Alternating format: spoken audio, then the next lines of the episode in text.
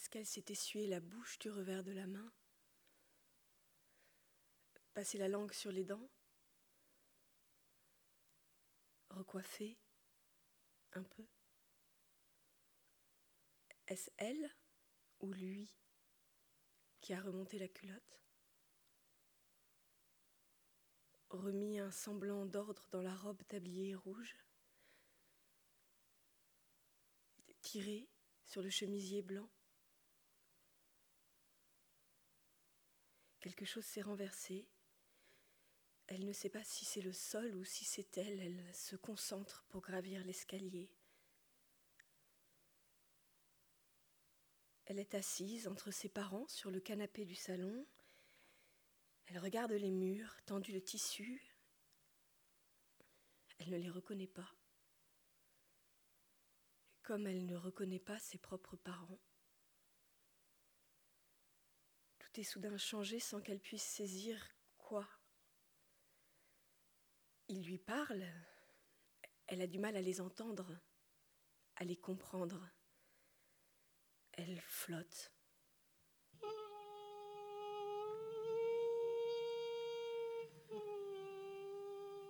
Elle est assise à l'arrière de la voiture de police, à côté de son père. Les policiers mettent les gyrophares pour la faire sourire. Elle sourit. Elle est gentille. Elle n'est plus là. Elle est morte. Personne ne semble s'en rendre compte.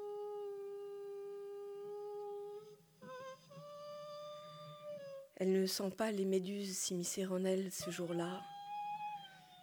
Elle ne sait pas qu'elles vont la déporter de sa route, la tirer vers des profondeurs désertes et inhospitalières entraver jusqu'au moindre de ses pas, la faire douter de ses poings, rétrécir année après année le monde qui l'entoure à une petite poche d'air sans issue. Elle ne sait pas que désormais elle est en guerre et que l'armée ennemie habite en elle. Personne ne la prévient, personne ne lui explique. Le monde s'est tu.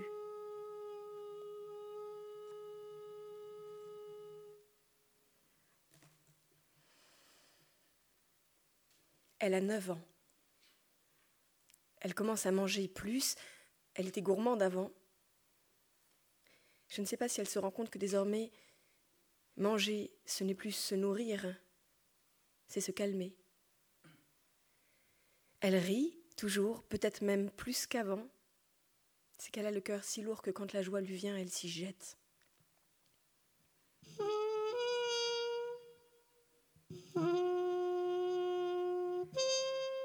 certaines heures, assise en silence sur son lit, les jambes étendues, étrangères, elle détaille avec perplexité ce corps qu'elle a. Elle le pince pour vérifier que c'est bien à elle qu'il fait mal. Elle ne le reconnaît pas. Certains jours, alors qu'elle a l'esprit occupé ailleurs, elle le voit.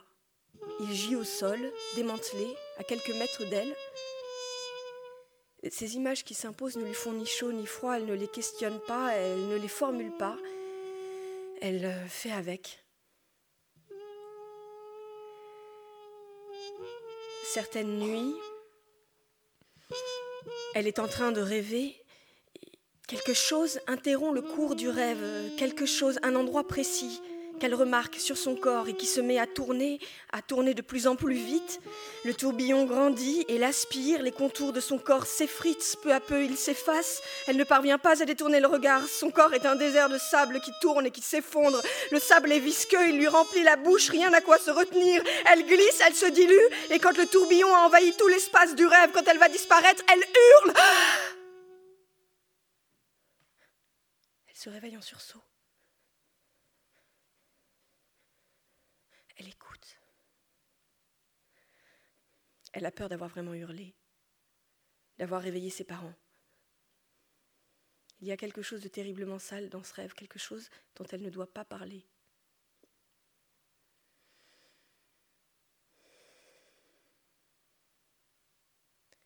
Elle a 15 ans. Les méduses pullulent désormais. Elles naviguent au gré des interstices et des pensées, et sous leurs grandes ombrelles rouges, des milliers de harpons chargés d'une petite phrase venimeuse. Je suis nulle, je suis grosse, je suis incapable, je suis mauvaise. Parfois, sans prévenir, alors qu'elle vaquait ailleurs, qu'elle n'avait pas vu le banc se former en rang serré autour d'elle, elle se sent soudain aspirée vers le fond. Elle passe l'année à pleurer dans les toilettes du lycée, à engloutir puis à vomir, à se haïr férocement et, en public, à exhiber un sourire de dentier, à réussir à l'école, à jouer la fille courageuse. Elle commence un carnet à couverture bleu ciel, un défouloir à pensées morbides, un recueil d'invectives autocentrées. Elle écrit pour domestiquer les méduses, elle écrit pour éviter de se gifler.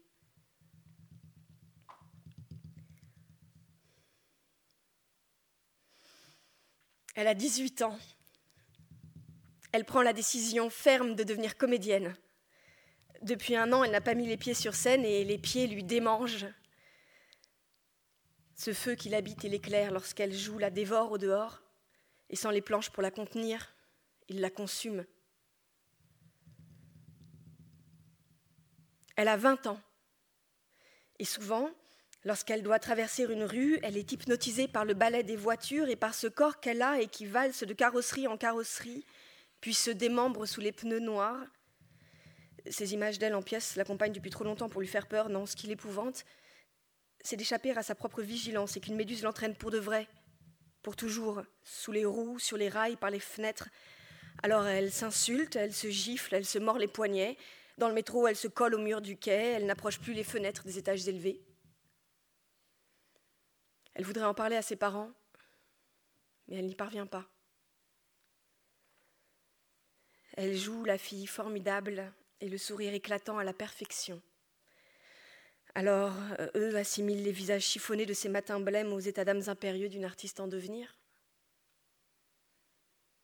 Elle est épuisée de se porter, d'endosser chaque matin ce corps qui pend sur son lit comme sur un cintre, de se hisser seule au bout de chaque journée et de s'endormir chaque soir avec l'angoisse du temps qui passe vite et qui ne l'attendra pas.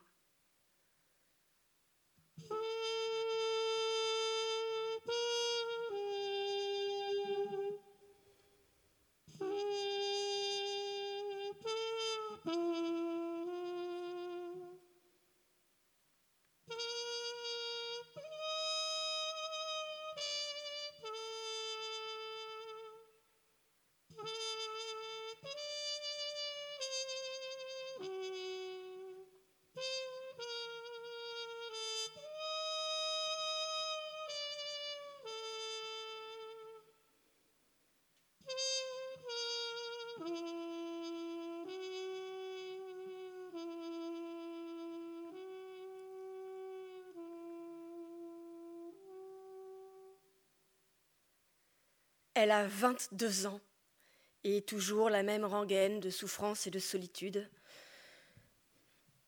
Elle occupe l'été à nager, à se confondre dans la grande étendue bleue, à se laisser porter au gré des vagues, à écouter, sous l'eau, l'écho cristallin du monde, à sentir ses longs cheveux se déployer et danser autour d'elle. Elle a 23 ans. Elle commence à écrire une histoire, hein. l'histoire de Jeanne, aux yeux couleur de plâtre. Elle y pense beaucoup et elle écrit peu. Elle cherche une explication aux méduses. En thérapie, elle achoppe souvent au même seuil. Elle est triste et découragée. Elle se concentre, elle respire, elle descend dans ses sensations, et la colère lui brûle soudain la gorge. Sa bouche s'écarquille sans qu'aucun mot n'en sorte. Elle étouffe, et très vite elle n'est plus là, assise dans le cabinet, mais petite, et perdue, et gelée, debout, dans un immense désert blanc, à attendre.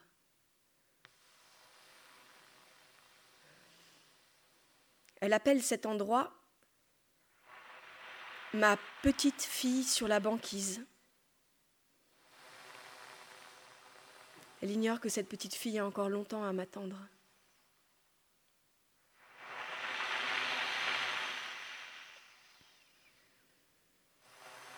À 24 ans, elle court dans tous les sens. Elle enchaîne les séances de thérapie de groupe et les séances individuelles. La nuit, elle rêve qu'elle est en retard. Le jour, elle s'arrange pour n'être jamais en avance. Ne pas laisser de place aux méduses. Si un regard d'homme glisse sur elle sans s'arrêter, elle, n'est plus bien sûre d'exister, alors euh, elle rit, elle secoue les cheveux, elle fait le clown, elle raconte n'importe quoi pourvu qu'on s'intéresse, pourvu qu'elle se voit s'agiter dans la pupille en face et que perdure la sensation fugitive d'appartenir au vivant au monde commun, intelligible, ordonné. Elle note comme résolution de nouvelle année prendre mes peurs par la main pour rencontrer le barbare.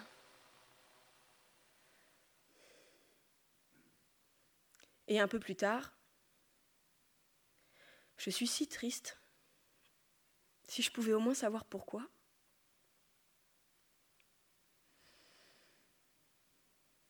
Elle a 25 ans.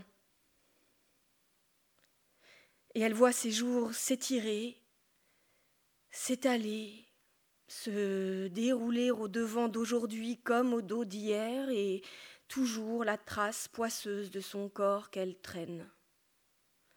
Elle s'entête à écrire l'histoire de Jeanne. Parfois, à peine a-t-elle commencé une scène qu'elle trébuche sur un mot. Elle le ramasse, elle en examine méticuleusement chaque facette, elle froisse et défroisse tournures et agencements, mais, mais les mots ont toujours un sens d'avance sur elle. Il y en a toujours un qu'elle n'avait pas ouvert et dont le contenu la bouleverse et l'emporte ailleurs. Une voyelle qui sonne un peu trop claire, des rimes non consentantes, des politesses fortuites. Elle se perd en quelques phrases. Parfois, elle s'arrête d'écrire sans s'en rendre compte. Elle glisse et de tout le poids de son vieux corps, elle coule dans les eaux sombres.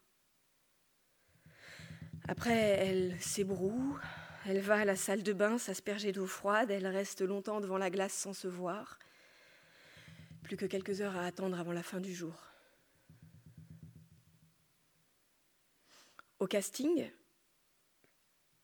elle se caricature, elle rougit, elle balbutie, elle se foule à ses propres pieds, elle est au-dessus ou en dessous, elle est sans dessus dessous. Alors à un énième casting raté, quand on lui parle d'une comédienne pédagogue, bah, elle s'inscrit. Elle restera trois ans à l'école du jeu. Le temps de déconstruire ses remparts, de se mettre à nu, de trop vouloir, de désespérer, d'abandonner, de recommencer, de travailler, de s'abandonner enfin. Le temps de ne plus se reconnaître. Le temps de commencer à lier connaissance. Avec ses amis, elle s'accroche à son sourire comme un naufragé à son radeau et d'être pour quelques heures comme tout le monde la submerge chaque fois d'une joie sauvage. Elle a bientôt 26 ans. Elle aimerait passer moins de temps à penser à la circonférence de son cul et à la médiocrité crasse de sa petite personne.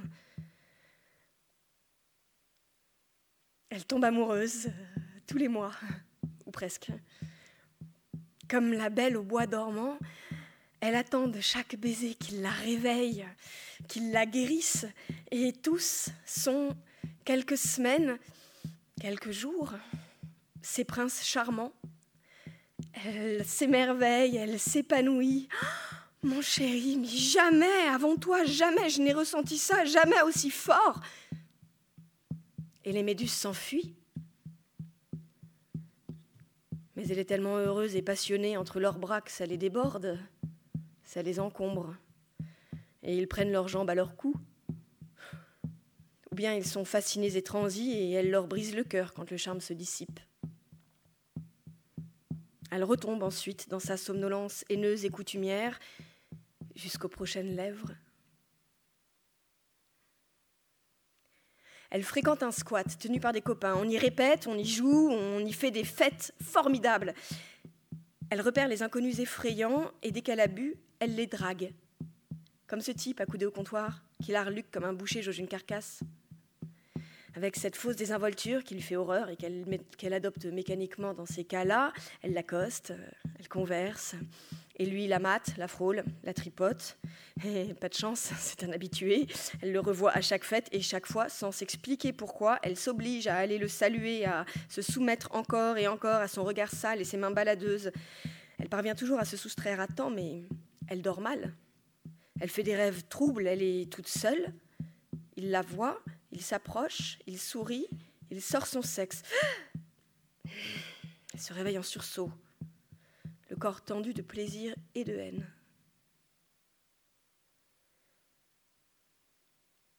Un après-midi comme un autre, à l'école du jeu, elle travaille à sentir son bassin. Et les méduses surgissent. De toutes parts, elle la serre et l'écrase. Elles fourrent leurs tentacules dans sa bouche. Elle n'arrive plus à respirer. Elle s'étrangle, elle glisse au sol et le sol s'enfonce. Elle panique, elle va mourir de peur, mourir pour de vrai. La prof l'empoigne. Regarde-moi, regarde-moi, Adélaïde, reviens avec nous, arrête de te raconter des histoires, ce n'est pas réel. Elle s'accroche désespérément à ce regard, à cette voix, elle s'extrait, elle se hisse, elle revient, pantelante, sonnée, elle n'a pas idée de ce qui vient d'exploser. Elle tâche de se convaincre que c'est une histoire, qu'elle se raconte, une histoire d'horreur. Elle continue à travailler et pourtant, cette horreur qui l'a prise à bras le corps. Elle sait bien qu'elle ne l'a pas inventée. Elle lui est trop monstrueusement familière, et elle lui vient de quelque part une basse fosse tapissée de polypes au tréfonds.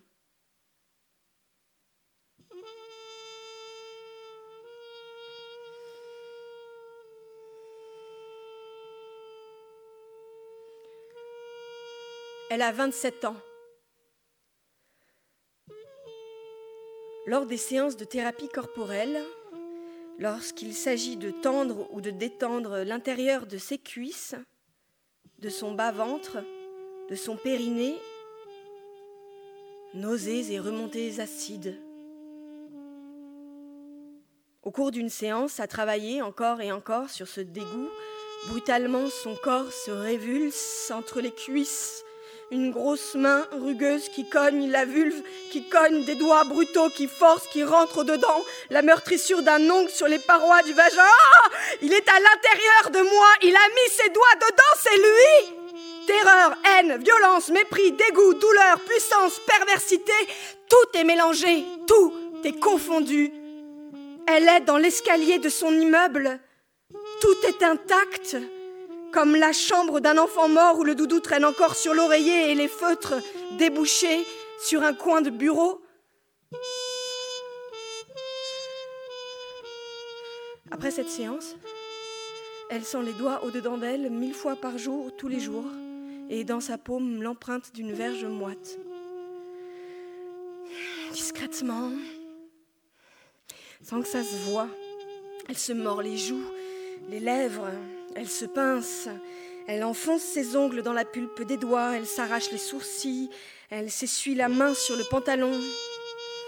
Elle doit chasser la brûlure à l'oreille du vagin et la moiteur sale au creux de sa paume. Elle continue à converser, à travailler, à rire. Elle fait avec.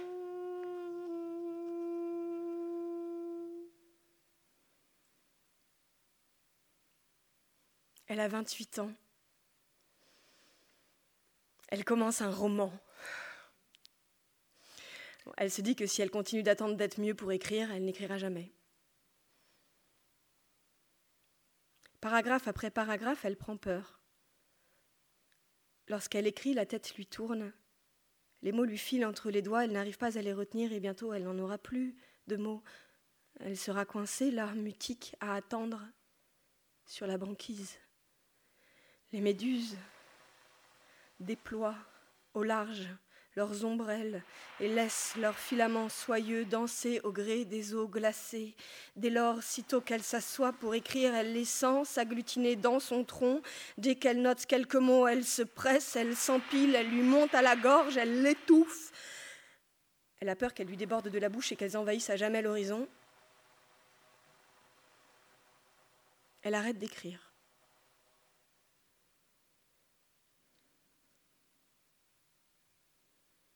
Elle a 30 ans. Au cours d'une semaine de formation dans une compagnie féministe, un après-midi est consacré au cadre pénal des violences faites aux femmes. La metteuse en scène lit les articles de loi. Tout acte de pénétration sexuelle, de quelque nature qu'il soit, commis sur la personne d'autrui par euh, violence, contrainte, menace ou surprise, est un viol. La pénétration peut être qualifiée tout aussi bien par une fellation imposée que par un doigté vaginal ou par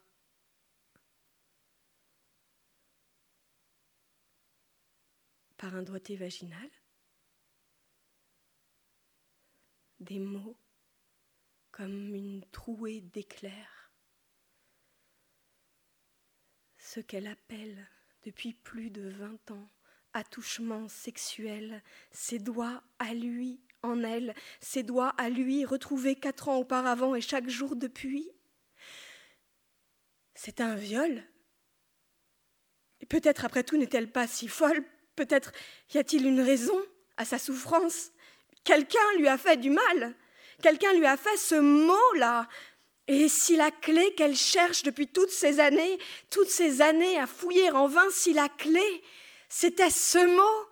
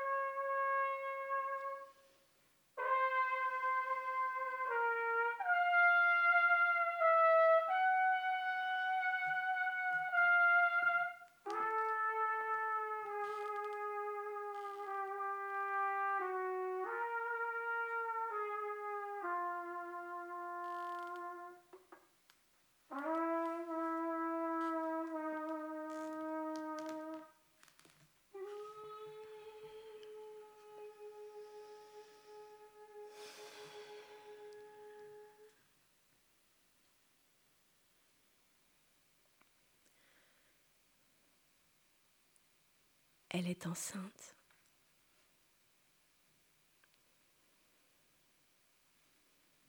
Au troisième mois de grossesse, les méduses hostiles soudain réapparues se jettent sur elle sans crier gare. Elle fait des attaques de paniques effroyables dont elle ne sort qu'en se giflant, en se cognant la tête au mur, en s'aspergeant d'eau glacée. Elle ne comprend pas elle ne comprend pas d'où vient qu'elle se sente encore si sale. Mais les séances de thérapie l'apaisent, son mari la soutient, et les méduses refluent. Un soir d'hiver, enceinte de cinq mois, elle passe en coup de vent chez elle. Le téléphone fixe sonne et elle qui ne répond jamais aux démarcheurs de vérandas et de double vitrage, ce jour-là, elle répond. Bonjour, est-ce que je pourrais parler à Adélaïde Bon? C'est moi. Née à Paris le 1er mars 1981 euh, Oui. Pourquoi? Bonjour madame, capitaine Vidocq. Elle éclate de rire. Euh, non, madame, ce n'est pas une plaisanterie, c'est la brigade de protection des mineurs. Oh, euh, excusez-moi, j'ai mal entendu, j'ai cru à une blague de mon mari. Oui, bah, c'est pas grave. Vous avez bien porté plainte en 1990 pour agression sexuelle euh, oui. Eh bien, je vous appelle pour vous annoncer que nous avons interpellé un suspect dans cette affaire. Je vous recontacterai pour que vous veniez de nouveau déposer plainte. Bah, peut-être a-t-il ajouté autre chose, mais c'est tout ce qu'elle a retenu, tout ce qu'elle pouvait contenir. Elle tremble, elle colle son front, ses joues, ses mains à la vitre, elle brûle, elle a envie de rire ou de pleurer, de sauter, de, s'écrouler. Toutes ces années, Et la police non plus n'avait pas oublié toutes ces années et la police ne l'avait pas abandonné. Elle a rendez-vous à la brigade des mineurs pour renouveler sa déposition. Le capitaine a demandé une photo d'elle à 9 ans. Alors, dans son sac, elle a deux grands portraits de rentrée des classes. Au café, pour tromper la peur et l'attente, elle sort les photos et les pose côte à côte sur la table. Sur la première, quatre mois après, une petite fille malicieuse, au regard rieur, le nez constellé de taches de rousseur. Sur la deuxième, seize mois après, une autre petite fille, les yeux éteints, les joues tombantes, le sourire contraint. Ses fossettes ont disparu, elle a grossi, elle a l'air terriblement gentille. Elle elle dévisage la petite fille malicieuse. Elle ne la reconnaît pas. Elle caresse la photo du bout des doigts. Elle suit l'ovale du visage. Elle n'ose pas effleurer les yeux, la bouche. Elle tremble. Cette petite fille qui la regarde. Une étrangère.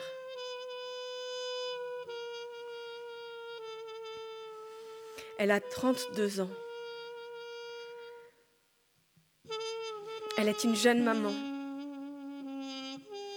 Une grande étendue de peau duveteuse pour y bercer son tout petit. D'immenses oreilles aux aguets de son souffle. Des crocs de louve pour le protéger des sorcières, des yeux de lynx, des seins, des seins énormes et lourds. Et dans ce paradis tendre et laiteux, des méduses monstrueuses se dissimulent et s'apprêtent. C'est le début des mois blancs.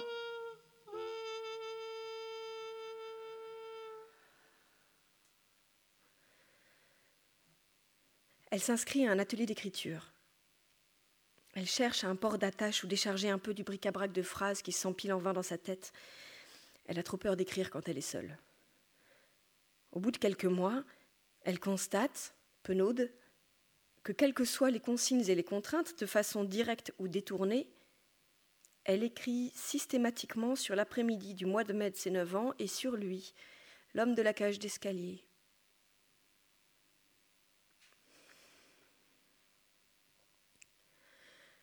Elle vient d'avoir 33 ans.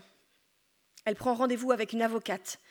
Elle veut obtenir la requalification de sa plainte, passer d'attouchement sexuel à viol ce mot lui est nécessaire.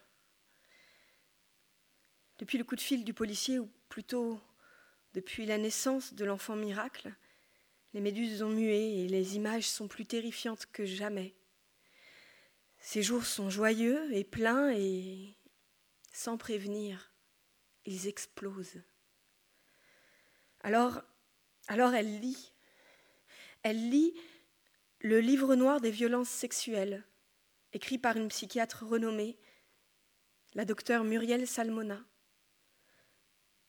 Soudain, les yeux lui brûlent, sa gorge saigne, elle voudrait hurler sa joie à la lune, son cœur éclate en mille morceaux dorés, tout ce grand paragraphe-là.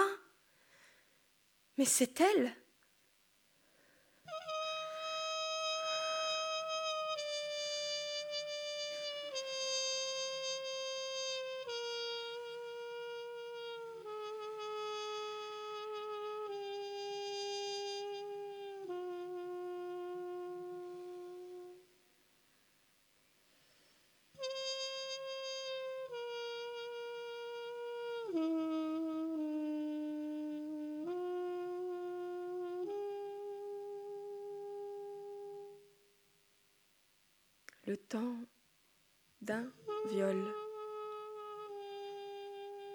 monsieur de l'escalier s'est immiscé dans les replis de mon cerveau. il a laissé sa haine et sa perversité macérer dans l'antichambre de ma mémoire. Et jour après jour, elles m'ont dégouliné au-dedans, elles ont colonisé chacune de mes pensées, elles ont contaminé ma vie. Une invasion invisible que nul ne m'a aidé à déceler, à nommer, à comprendre. Depuis ce dimanche du mois de mai, des années d'invasion par effraction, à toute heure, à tout instant, pensée debout après pensée debout, je me suis retrouvée enterrée, tremblante, écrasée sous la haine de moi-même et la terreur que ça se voit, que ça se sache, et aussi et surtout cette pensée poison. Depuis la naissance de l'enfant chéri, je pourrais détruire mon propre fils. Non! Ces pensées de boue ne m'appartiennent pas.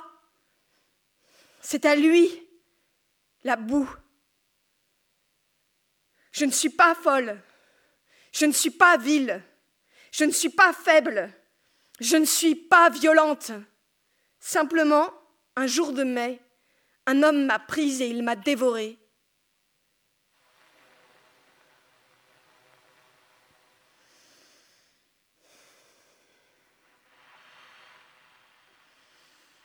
Arrive l'été.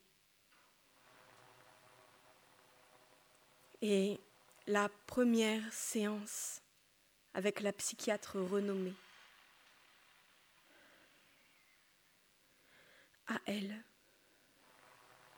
à elle, elle dira tout, tout ce que jamais elle n'a osé dire à personne, tout ce dont elle a tellement honte tout ce qui est si odieux en elle, si fou, si pervers.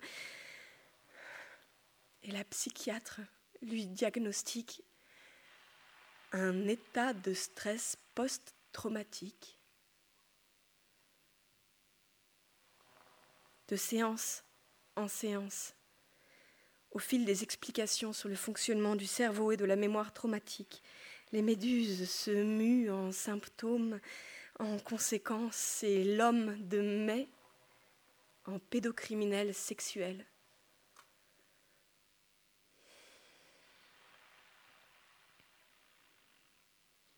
Après les vacances de Noël, elle a rendez-vous avec la juge d'instruction pour une audition de partie civile.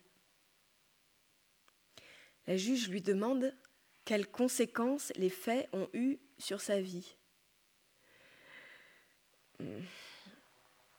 Elle énumère quelques méduses, mais elle n'a pas de mots. Elle n'a pas de mots pour raconter ce que c'est, ce que ça vous fait, année après année, vivre à l'envers, ne rien confier à ses parents, à ses frères et sœurs, à ses amis, se vivre déporté, sans que nul ne le sache.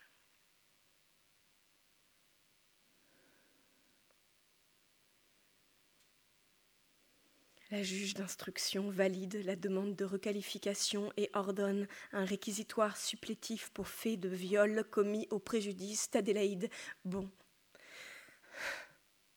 Viol. Quatre lettres. Et dedans, mon billet retour pour la terre natale.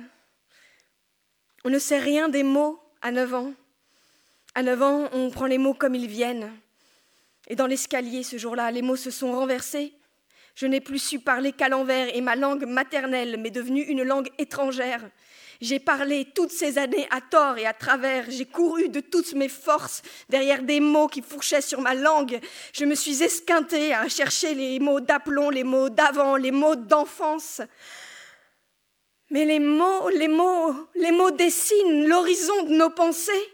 Alors, quand les mots mentent, quand on remplace ennemi par ami, violence par plaisir, viol par attouchement, pédocriminel par pédophile et victime par coupable.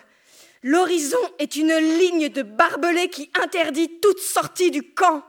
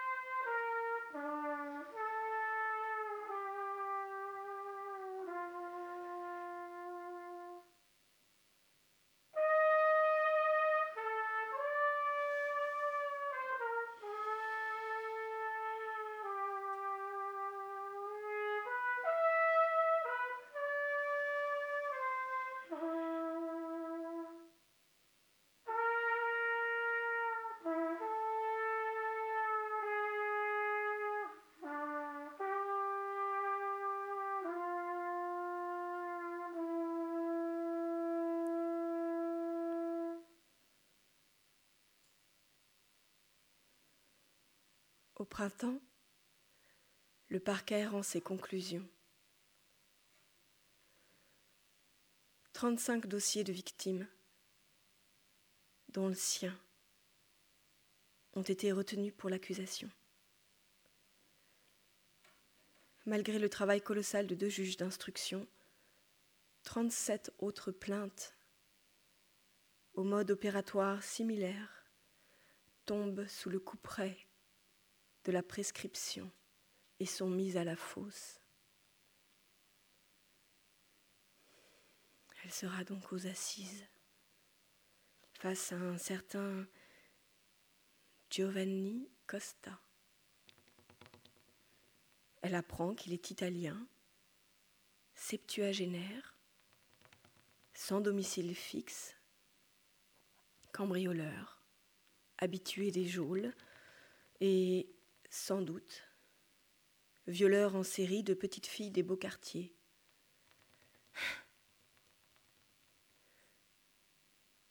Ne manque que la forêt profonde, les bottes de sept lieues et le coutelas encore poisseux. Et la fille scintillante qui passait par là par hasard et qui m'a donné un coup de baguette sur la tête. D'ordinaire, il n'y a ni ogre, ni fée. Et les pédocriminels sexuels sont des gens charmants, membres de notre famille, nos meilleurs amis, nos voisins, nos professeurs, nos idoles, nos élites. Ils sont si convaincants dans leur rôle d'honnêtes hommes, de mères idéales et de professionnels dévoués. En France, où près d'un enfant sur cinq est victime de violences sexuelles, rares sont ceux qui seront écoutés et soignés. Encore plus rares sont les agresseurs qui seront condamnés par la justice. Voilà tant de siècles que notre civilisation prend appui sur la culture du viol, sur la domination masculine et sur la maltraitance des enfants. Dans nos ancêtres, combien d'enfants battus. Combien d'enfants incestués Combien de filles mariées de force. Combien de femmes violées soir après soir dans les secrets sales du devoir conjugal. Combien de maris, combien de pères qui se sont arrogés le droit de passer leur nerfs à coups de trique L'humanité tout entière est un enfant du viol. Un enfant transi sur la banquise qui nous attend.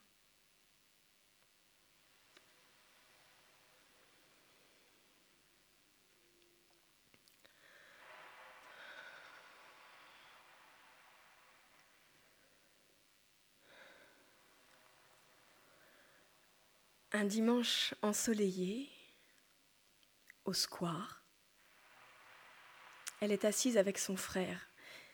Ils regardent leurs enfants jouer. Et elle a le cœur qui déborde des mots qu'elle n'a jamais pu dire. Grand frère, j'étais si malheureuse, mais je ne comprenais pas pourquoi, je vous en ai voulu. Euh, oui, je vous, en ai voulu à tous. Je, vous en ai voulu et j'ai voulu vous blesser. J'ai voulu casser la, le cadre de la jolie photo de famille. Mais, aujourd'hui, grand frère, j'ai compris. J'ai mis le temps, mais, j'ai compris. C'était pas vous, c'était lui. Et aujourd'hui, tout est de nouveau possible. Peut-être vais-je avoir une vie nouvelle, une vie en entier, une, vie choisie. Grand frère, dans mes saillies, mes méchancetés, dans mes colères, dans mes absences, je n'ai jamais cessé, toujours, je vous ai aimé. Et ces mots, elle les écrit sur des serviettes en papier, sur des carnets, des pages de garde, et, elle s'aperçoit que ces notes éparses se mettent à tisser une trame, une trame grossière, une trame dont elle se prend à rêver. Un livre Elle écrit. Au dos de chaque heure libre, elle profite des trajets, des siestes de l'enfant, des soirées calmes. Elle lit des témoignages de vies en miettes, des études et des essais sur les violences sexuelles. Elle s'encourage, elle prend des notes, elle s'éloigne peu à peu du rivage et travaille au creux des vagues à distinguer les méduses des sacs plastiques, Certaines heures, les méduses s'agitent jusqu'à l'envahir tout entière de foutre et de larmes. Alors ces heures-là, elle n'arrive à rien, elle sait qu'elle ne doit pas rester seule. Alors elle dérive de rue en rue, puis sur les bons conseils de Virginia Woolf, elle s'autorise enfin une chambre à elle, une table dans un bureau où travaillent des amis. Elle s'y découvre efficace, à rédiger en quelques heures les bilans d'atelier qui auparavant lui auraient pris deux jours, elle qui n'a plus de temps à perdre, elle qui aimerait, à 34 ans, prendre le temps d'écrire.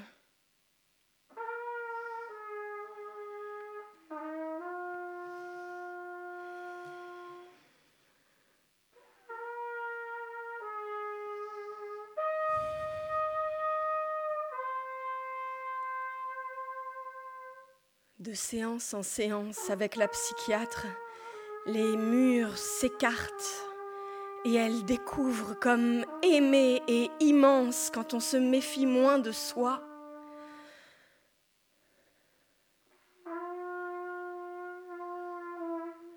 Au cours d'une séance, soudain, elle n'arrive pas à l'écouter.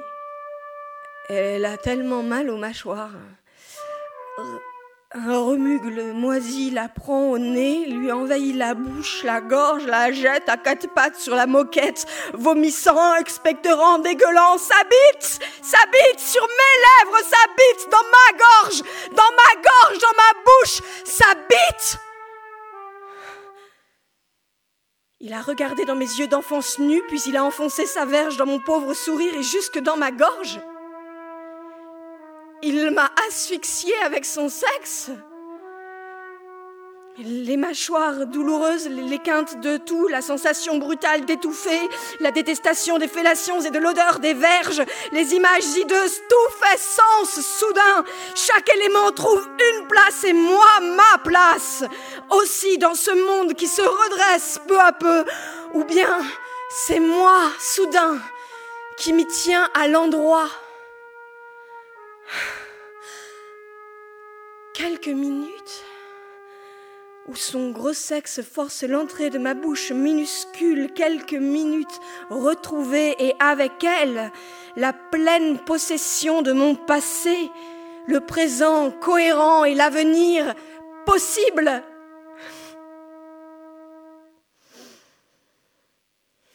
C'en est fini de piétiner.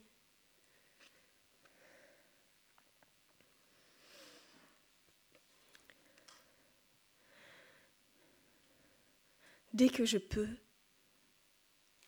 j'écris. Souvent, attelé à ma table, je travaille et le sol soudain se creuse, je tangue, je me recroqueville sur ma chaise. Quand le fracas s'éloigne, encore abasourdi par le déferlement de la lame, je masse doucement la peau tendre sous le poignet gauche, rouge et mouillée de salive, marqué des petits rectangles réguliers qui ont laissé mes dents. Nul ne m'a entendu hurler. J'ai la terreur discrète. Mais désormais, même au plus fort de la houle, mes yeux sont grands ouverts et sous l'écume des formes s'ébauchent. Quelques méduses immenses et majestueuses s'approchent, elles me tendent leurs filaments soyeux afin que je les tresse alors. Alors, je suis Méduse, petite fille de la terre et de l'océan, violée par Poséidon dans le secret d'un temple. Je suis l'innocence profanée, jugée coupable et condamnée à voir mes longs cheveux transformés en serpents. Je suis celle dont on raconte que le regard pétrifie qui me croise. Je suis la femme sauvage, contrainte à se cacher dans une grotte humide. Je suis celle à qui l'on coupe la tête quand elle dort. Celle dont la dépouille mutilée terrifie les armées. Je suis ce qu'il reste d'une femme après qu'on l'ait violée. Et de l'écrire me renoue, me relie, me répare.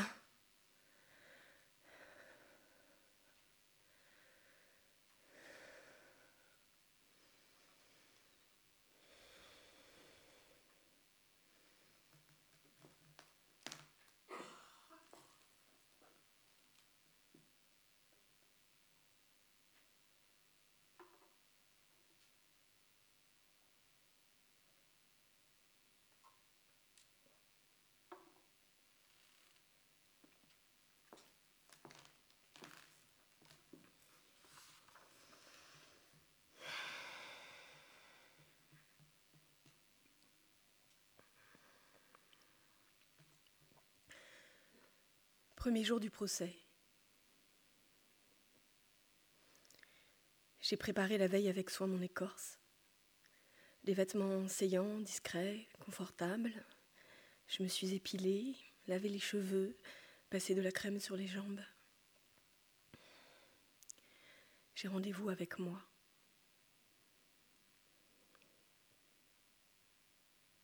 Clara, Marguerite, Adélaïde, Stéphanie, Laïla, Myriam, Sophia, Alice, Melinda,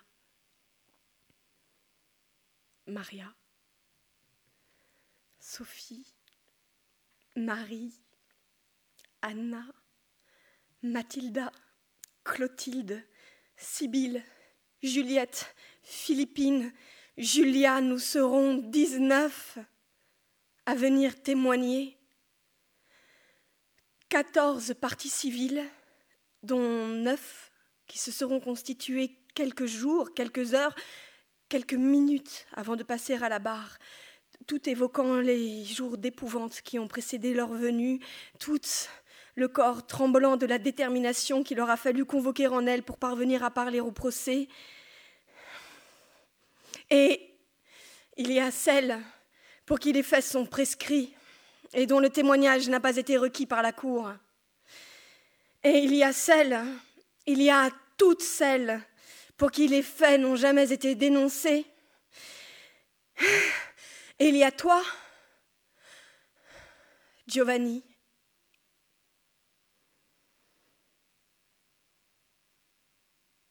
toi,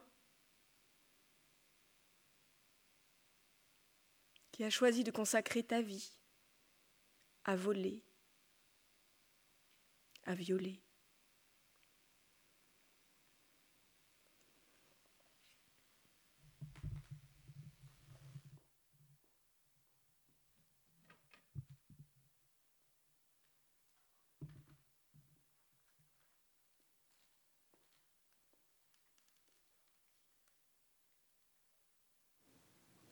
J'avais dix ans et je traversais le parc, un jardinier m'a demandé de l'aider à déplacer des pots de fleurs contre une pièce de dix francs.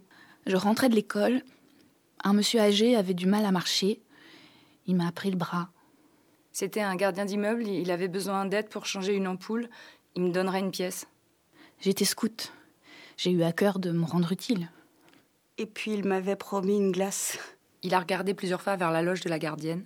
Suis-moi ou je t'étrangle. Je l'ai suivi. Il m'a emmené en haut de l'escalier de service. Il m'a emmené dans la cave. Il m'a emmené dans le local poubelle. La lampe fonctionnait, j'ai rien osé dire. J'ai eu peur qu'il me tue. J'ai fait ce qu'il m'a dit. J'ai son regard. Il m'a tenu serré contre lui. Il avait ses mains sur ma poitrine et puis. Euh, euh, qu'est-ce qui s'est passé? Il m'a embrassé partout dans le cou et sur le visage. Puis il a mis toute sa main dans ma bouche. Il m'a collé au mur. Il s'est frotté contre mes fesses. C'était tout dur derrière son pantalon. Il m'a dit qu'il était allergique au jean, alors j'ai dû retirer mon short. Pourtant, c'était pas du jean, mon short. Il avait un drôle d'outil en métal. J'avais peur qu'il me frappe avec. J'ai obéi. J'ai enlevé ma culotte. Je me suis retrouvée toute nue. Je sais pas comment. Il m'a giflé. Tu pleures pour rien. T'es qu'une gamine. Les autres pleurent pas comme ça. Il a léché ma poitrine. Il a mis deux doigts dans mon vagin et j'ai eu très mal. J'avais envie de crier, mais je n'arrivais pas à articuler. Il a mis ses doigts dedans et il les a sentis, il les a léchés. Il a eu une sorte de rire étouffé. Arrête de pleurer, sinon je te donne une fessée. Il m'a fait voir son zizi. Il n'a pas réussi à me pénétrer avec son sexe en me collant contre le mur. Alors il m'a allongé sur les escaliers. Du sperme a été trouvé dans ma culotte. Je me souviens de rien. Je me rappelle de certains détails. En même temps, c'est très confus. Beaucoup de choses ont disparu de ma mémoire.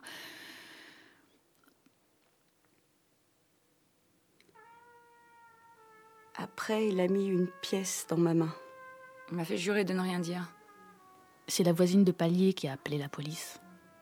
Maman m'a trouvée sans vie, sans rien. Au commissariat, il y avait plein de policiers. Et j'ai pas tout raconté. J'avais honte. J'ai pas osé parler du sexe en érection et puis j'avais pas les mots. Mon père était très en colère contre moi. Il m'a reproché de ne pas avoir crié. Mes parents m'ont dit que c'était un secret et on n'en a plus jamais parlé. Ils m'ont plus laissé sortir seule de la maison. Plus de goûter d'anniversaire, plus de sorties scolaires, plus de soirées pyjama, plus de voyages de classe, plus rien. Sinon parfois un McDo avec ma mère. J'ai dû tout garder enfermé en moi. Si cela a eu des retentissements dans ma vie. Les séquelles C'est une fracture, ça m'a complètement isolée. Il a bousillé ma vie. Il m'a détruite. Être toute seule, perdue dans la forêt la nuit. C'est une impression très physique qui vient d'un coup, n'importe quand. Mes relations sexuelles Au moment de la pénétration, je suis terrifiée. J'ai encore la sensation de ses doigts qui s'introduisent dans mon sexe. Si j'ai des relations sexuelles avec mon mari, c'est par obligation. Je n'y prends aucun plaisir. Je suis devenue boulimique. Je suis devenue anorexique. Je me méfie de tout le monde. J'ai tendance à être tétanisée et à ne pas pouvoir dire non. Je ne supporte pas d'être seule dans un endroit clos avec un homme, alors euh, passer mon permis de conduire ou aller chez le médecin, être seule dans le bureau de mon responsable, je supporte pas. J'y pense tout le temps. C'est une espèce de nuage qui est là, dans ma tête. Si quelqu'un vient trop près, me touche, j'ai envie de le frapper. Je me sens anormale. Cassée. Je vis constamment dans la peur. J'ai tellement de peur et d'angoisse que je comprends pas. Quand j'étais enceinte, j'avais peur de contaminer mon bébé. J'ai jamais dit à mon mari. J'ai inventé une excuse pour venir aujourd'hui. Je n'ai pas réussi à dire à mes parents qu'il était arrêté, qu'il y avait un procès. C'est la première fois que j'en reparle euh, devant des gens. Je suis venue. Si ça peut aider d'autres personnes à éviter cela. Je voudrais mettre un terme à cette journée-là.